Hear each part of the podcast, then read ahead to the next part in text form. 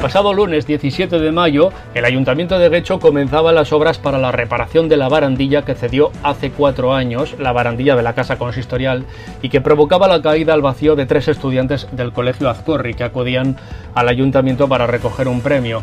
Aunque las tres jóvenes tuvieron que ser hospitalizadas, Tan solo una de ellas tuvo que ser intervenida quirúrgicamente, llegando a provocarles secuelas desde entonces. Por este motivo, la familia de esta menor reclama en los tribunales 90.000 euros de indemnización al ayuntamiento. Bueno, pues junto a la reparación de esta barandilla en general, el equipo de gobierno ha anunciado que se acometerá la reconstrucción completa de la balaustrada y escaleras del espacio anexo de la casa consistorial y también se acometerán otra serie de acciones para mejorar la accesibilidad, seguridad y habitabilidad de los locales situados bajo la plataforma de acceso al edificio. Los trabajos van a durar 14 semanas y no 14 meses, como había publicado el ayuntamiento por error en nota de prensa, y su presupuesto asciende a 191.700 euros.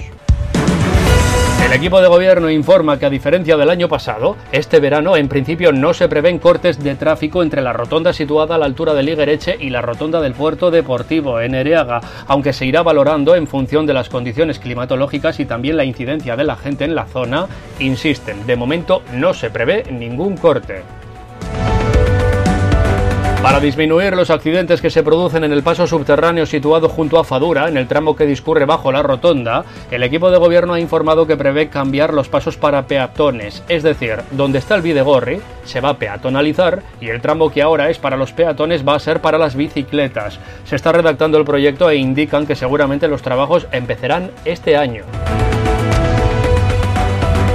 puesto a disposición judicial una persona como presunta autora del incendio de cinco contenedores que afectaron a su vez a cuatro vehículos estacionados junto a los mismos el pasado 20 de abril en la calle Villa de Plencia, en el antiguo Golf.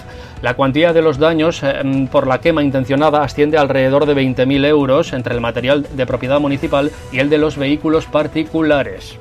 Más cosas. Los bomberos han informado en su cuenta oficial de Twitter que este domingo, 23 de mayo, recibían el aviso de personas que se quedaban encerradas en el ascensor de Ereaga. Y hablamos también de otro ascensor, el que está muy próximo a este, el del Puerto Viejo, porque una avería detectada ha obligado a suspender temporalmente, por motivos de seguridad, este servicio de ascensor del Puerto Viejo. La empresa de mantenimiento ha solicitado de urgencia el material necesario para su reparación que se iniciará tan pronto como sea posible. Desde el Partido Popular de Guecho critican el mal estado de la situación de la calle Miramar, indican que no es suficiente con cortar los árboles y denuncian el lamentable estado de las barandillas del lugar y de las aceras. También solicitan el adecentamiento del asfalto de la carretera y la limpieza de la calle. Y una noticia más antes de terminar, ha sido detenido en Guecho cuando trataba de huir de una vivienda a la que había accedido para robar. Se trata de un varón de 29 años y con antecedentes policiales.